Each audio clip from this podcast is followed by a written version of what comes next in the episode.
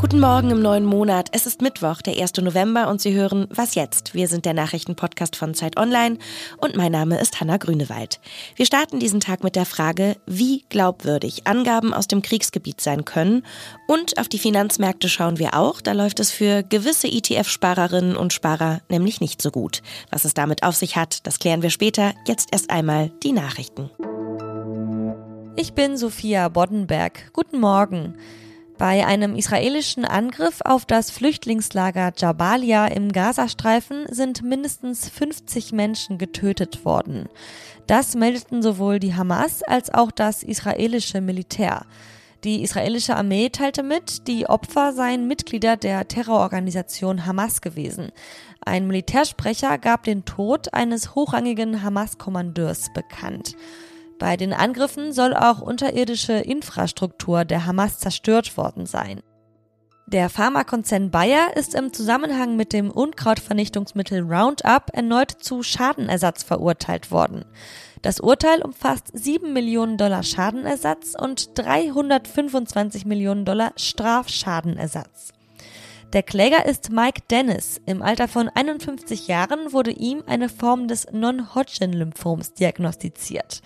Bayer erwägt, in Berufung zu gehen. Es ist bereits die dritte Niederlage für Bayer in diesem Monat. Redaktionsschluss für diesen Podcast ist 5 Uhr. Es heißt, das erste Opfer im Krieg ist die Wahrheit. Gezielte Informationen zu verschleiern oder Falschaussagen zu streuen, das gehört, so perfide das klingen mag, immer mit zum Kriegsgeschehen dazu. Hinzu kommt, dass es enorm schwierig ist, Angaben zu überprüfen und zu verifizieren. Die Lage in Israel und im Gazastreifen, die ist da keine Ausnahme. Laut israelischen Angaben sind bei dem Angriff der radikal-islamistischen Hamas offenbar 1400 Menschen aus Israel getötet worden. Laut Angaben des Gesundheitsministeriums im Gazastreifen, das von der Hamas geleitet wird, sollen über 8500 Menschen im Gazastreifen umgekommen sein. Wie kann man diese Zahlen einordnen? Kann man ihnen glauben? Sprechen wir drüber mit Yassin Mushabash. Er ist Redakteur im Ressort für investigative Recherche und Daten. Hallo Yassin. Hi, hallo. Yassin, wie verifiziert man die Angaben über Opfer zu Kriegszeiten? Kannst du uns vielleicht erklären, wie ihr arbeitet? Naja, kaum etwas ist schwerer, ehrlich gesagt. Vor allem dann, wenn man kein Personal vor Ort hat. Ne? Ähm, und der Gazastreifen ist im Moment für ähm, westliche Journalisten, für ausländische Journalisten nicht zugänglich. Es gibt einige wenige verbliebene palästinensische Journalisten und Journalistinnen vor Ort, aber die können natürlich auch nicht jede Leiche zählen. Ähm, und Fakt ist, dass im Moment die einzige Institution, die Todeszahlen veröffentlicht, das Gesundheitsministerium in Gaza ist. Also weder die UNO noch irgendwelche NGOs noch die israelische Armee zählen im Moment überhaupt. Das heißt, wir können von außen gar nichts verifizieren. Ähm, wir können nur die Zahlen, die geliefert werden, versuchen einzuschätzen. Und das sind eben die Zahlen des Gesundheitsministeriums in Gaza. Vor einigen Tagen, da hat das Gesundheitsministerium im Gazastreifen, von dem du ja auch gerade schon gesprochen hast, eine Liste veröffentlicht, auf der sollen über 6500 Namen von getöteten Menschen stehen. Wie glaubwürdig ist diese Liste? diese Liste zu veröffentlichen, war meines Erachtens ein Versuch ähm, dieses Ministeriums, dieser Behörde dort zu belegen, zu beweisen, dass sie sauber arbeiten. Tatsächlich ist diese Liste dafür aber relativ ungeeignet. Also da stehen Name drauf, Vorname, Geschlecht, die äh, palästinensische National ID Number, solche Sachen. Aber auch die können wir natürlich im Zweifel nicht überprüfen. Äh, ich habe ja keine Datenbank, äh, gegen die ich das gegenlaufen lassen kann, zum Beispiel. Das heißt, das war ein eher verzweifelter Versuch. Man muss, glaube ich, ein bisschen anders herangehen. Äh, denn diese Behörde gibt es ja nicht erst seit gestern. Und wenn man sich ähm, anschaut in der Vergangenheit, wie die Zahlen, die die palästinensische Gesundheitsbehörde geliefert hat, einzuschätzen sind, dann kann man ein Gefühl dafür bekommen, dass die gar nicht so schlecht sind, ehrlich gesagt. Und vielleicht auch erstaunlicherweise.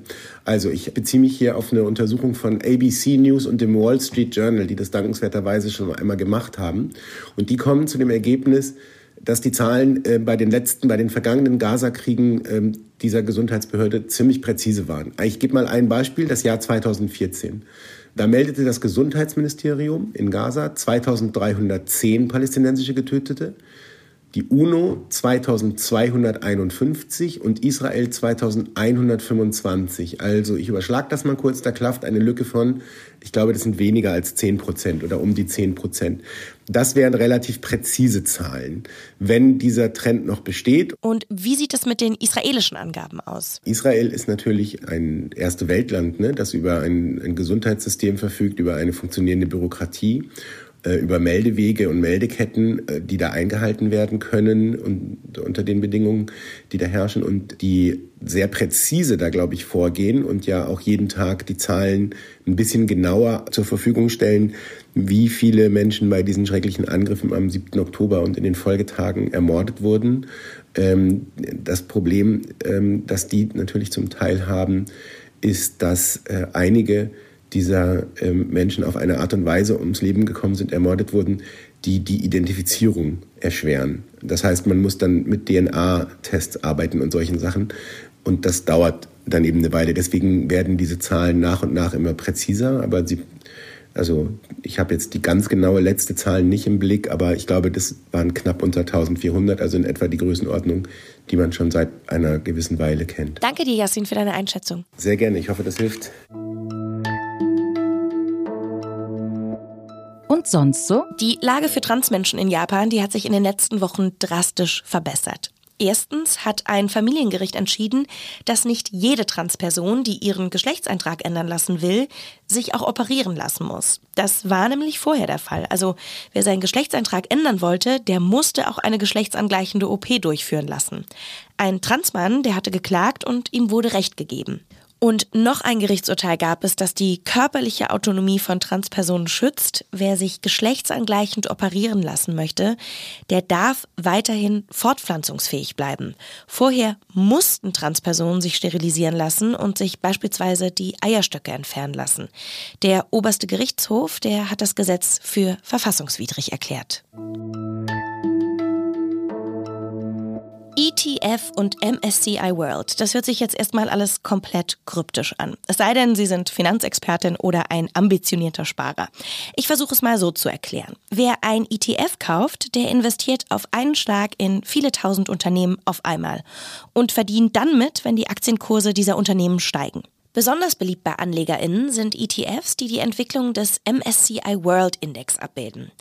Der ist aber jetzt in die Kritik geraten. Warum? Das kann uns Jan Guldner erklären. Er leitet das Ressort Geld bei Zeit Online. Hallo Jan. Hallo Hanna. Jan, was ist denn eigentlich das Problem gerade mit der MSCI World? Ja, das Problem äh, ist, dass dieser Index MSCI World in den vergangenen drei Monaten äh, um rund 10 Prozent gefallen ist. Und das klingt äh, dann erstmal auch für Börsenlaien nach äh, recht viel. Vielleicht kurz zur Entwarnung, das muss man in Relation sehen. Äh, zum Beispiel der deutsche Index, der DAX ist im gleichen Zeitraum ähnlich stark gefallen, der amerikanische S&P 500 auch. Ähm, eigentlich gar nicht so dramatisch, könnte man dann meinen, aber ausgerechnet der MSCI World, also an, an diese Worte sozusagen, an diese Buchstaben haben in den letzten drei, vier Jahren immer mehr Menschen ihre Altersvorsorge äh, geknüpft, eben an die Entwicklung dieses Aktienindex, weil die haben äh, zuletzt immer mehr Sparpläne, ETF-Sparpläne gekauft, wo sie so monatlich ein paar hundert Euro äh, reinstecken und davon kauft man dann Anteile an diesem Index. Äh, das, das wird immer noch äh, empfohlen von sehr vielen ExpertInnen, aber gerade wer noch nicht so viel Erfahrung an der Börse hat, der kriegt dann doch ziemlich mit der Angst zu tun, äh, wenn er hört, innerhalb von drei Monaten äh, ist die eigene Altersvorsorge um vielleicht vermeintlich zehn Prozent äh, gekürzt worden. Woran liegt es denn, dass das gerade so schlecht läuft? Im Prinzip geht es da allen Aktienmärkten gerade ähnlich. Also es ist gerade einfach so ein kleiner Abschwung.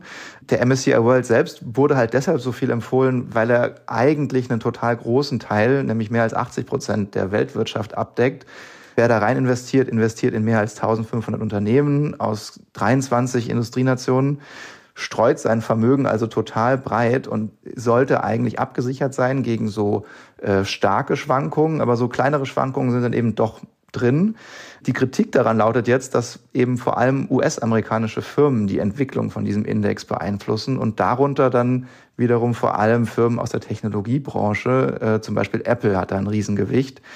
Und sobald diese Branche leidet, leidet eben der gesamte Index dann verstärkt. Und Genau, die Kritiker finden, äh, kurz gesagt, wer in den MSCI World investiert, der streut sein Vermögen eben doch nicht so stark, wie er eigentlich glaubte, es zu tun. Und auf was sollten Anlegerinnen und Anleger jetzt achten? Also auf Diversifizierung zu achten ist an sich total gut. Also streuen. Ne? Nicht nur alle, das ist immer so eine, so eine blöde Floskel, aber nicht alle Eier in einen Korb legen.